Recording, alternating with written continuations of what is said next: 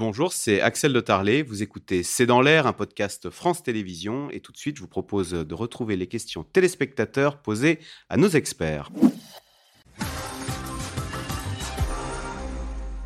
Audrey Goutard, c'est Mathieu dans le Nord qui s'interroge. Les bavures semblent plus fréquentes chez les policiers que chez les gendarmes. Ces derniers sont-ils mieux formés?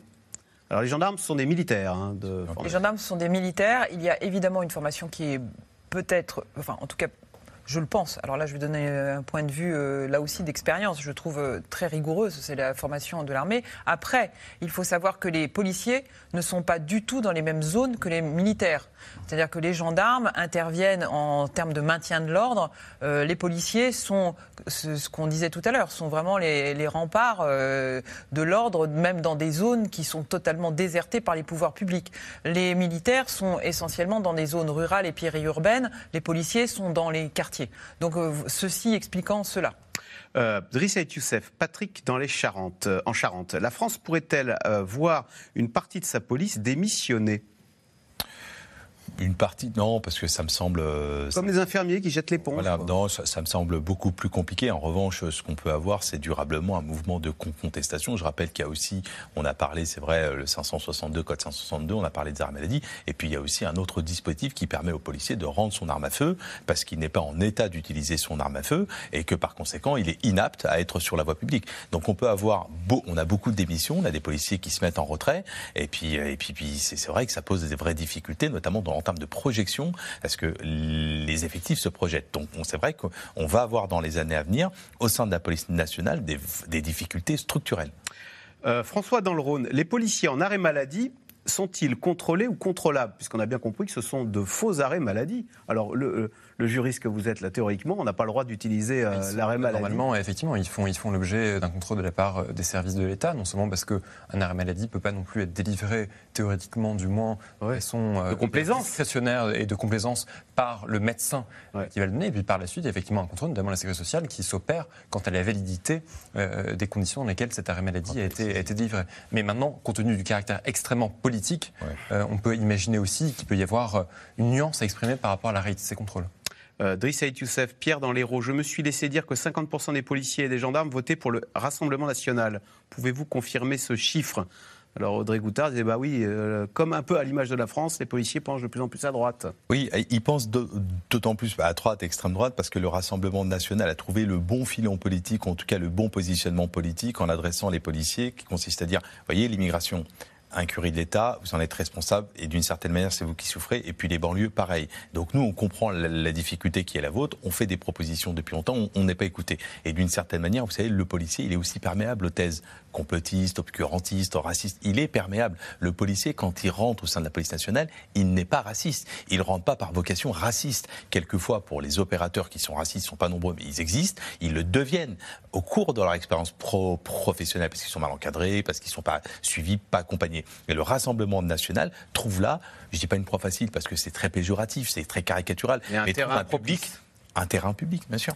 Euh, Jeff Wittenberg, que faut-il faire pour renouer le lien entre les Français et leur police? Alors, euh, vous n'avez pas deux heures, vaste question. Est-ce que, non, mais est-ce que euh, Gérald Darmanin, d'abord, a su saisir euh, est un bon ministre de l'Intérieur ou un bon ministre de la Police C'est pas forcément la même chose. Et est-ce que ça peut être un bon tremplin? On sait qu'il avait des visées sur Matignon euh, sur l'avenir de sa carrière politique. Alors ça dépend ça comme ça? Si vous me posez la question aujourd'hui ou il y a trois semaines où on saluait justement la façon dont il avait su, sans passer par la case de l'état d'urgence qui avait été employé en 2005, finalement rétablir l'ordre euh, au, prix de 45 000 euh, policiers. Emmanuel Macron lui a rendu hommage hein, Voilà, et aujourd'hui, il est sur la sellette pour toutes les raisons qu'on a évoquées au début de l'émission. Euh, le, moyen de, retrouver cette concorde, finalement, peut-être qu'il passera, bon, c'est un peu une tarte à la crème, mais c'est vrai, depuis 2003, il n'y a plus... On se souvient de cette phrase de, Nicolas Sarkozy, prononcée à Toulouse, les policiers, ils ne sont pas là pour faire des matchs de rugby avec les jeunes, et du jour au lendemain, la police de proximité initiée par Lionel Jospin avait été supprimée Et beaucoup d'élus, beaucoup d'acteurs de terrain, de maires de banlieue disent que, euh, pardon, mais c'est une... La police connaissait voilà, par les prénoms J'ai entendu ce que vous disiez tout à l'heure, c'est qu'aujourd'hui, la police de proximité, elle ne pourrait plus exister mmh. parce que, parce que le lien s'est rompu de façon très forte. Mais c'est vrai que l'abandon de, de, cette police gentille, entre guillemets, euh, a, laissé, a fait des dégâts. Et sans doute faudrait-il revenir à, à, une politique de cette nature pour, pour retrouver une, une certaine concorde. Mais Audrey n'est pas d'accord avec moi. Non, euh, Alors, Yvette, dans le Finistère, l'exécutif peut-il lâcher les policiers? On a vu, euh, Audrey, au combien euh, l'exécutif comptait sur les policiers euh, face aux multiples mécontentements, hein, que ce soit Sainte-Soline, on le disait tout à l'heure, ou les retraites, etc. Et je rappelle à Yvette qu'il y a les Jeux Olympiques bientôt. Ah et que les Jeux Olympiques, c'est un vrai enjeu et que de sécurité, terrorisme, ordre public, euh, tout est là, quoi. Donc le problème, le gros problème du ministère de l'Intérieur aujourd'hui, c'est de ne pas avoir assez de policiers, assez de forces de l'ordre, d'où l'appel à énormément de sociétés privées, etc. On a fait des sujets là-dessus en démontrant que même en faisant appel à des, des sociétés privées, il n'y avait pas assez de candidats. Donc la priorité aujourd'hui du gouvernement, c'est d'avoir une police au travail qui effectivement tienne euh, sans trop rouspéter jusqu'à la fin des Jeux Olympiques. Alors quand on leur a demandé d'annuler leurs vacances à cause des émeutes, euh, les policiers, ils arrivent à prendre leurs vacances euh, Les policiers, oui, arriveront à prendre leurs vacances quand même. Et en plus, tous les policiers ne sont pas euh, dans le même, à mettre dans le même sac. Hein. Lorsqu'on est policier euh, du côté de je n'ai rien contre Rodez ou contre, dans des coins très, très calmes, on n'est pas le policier en Seine-Saint-Denis. L'ordre, l'ordre, l'ordre Et concrètement, ça se traduit comment Daniel, dans le Var, bon, c'est un... C'est un, il y avait l'Europe, l'Europe, l'Europe. Voilà, voilà. l'ordre, l'ordre, l'ordre ce n'est pas un slogan. Ce sont, il ne faut pas oublier que. C'est une demande des Français, peut-être. Voilà. Et puis le président de la République, il a aussi parlé des réponses profondes qu'il fallait apporter euh, dans les quartiers. Il a fait là encore du en même temps, qui n'a on verra ce qu'il ce en, ressort comme euh, acte derrière ces déclarations. Eh ben, merci beaucoup d'avoir participé à cette émission et de nous avoir éclairé euh, sur ce qui se passe actuellement dans la police. Rediffusion ce soir de C'est dans l'air à 22h45 et nous on se retrouve demain pour un nouveau C'est dans l'air. Bonne soirée sur France 5.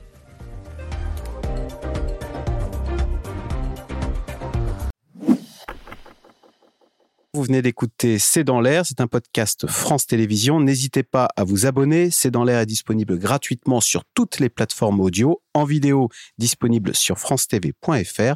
À très bientôt.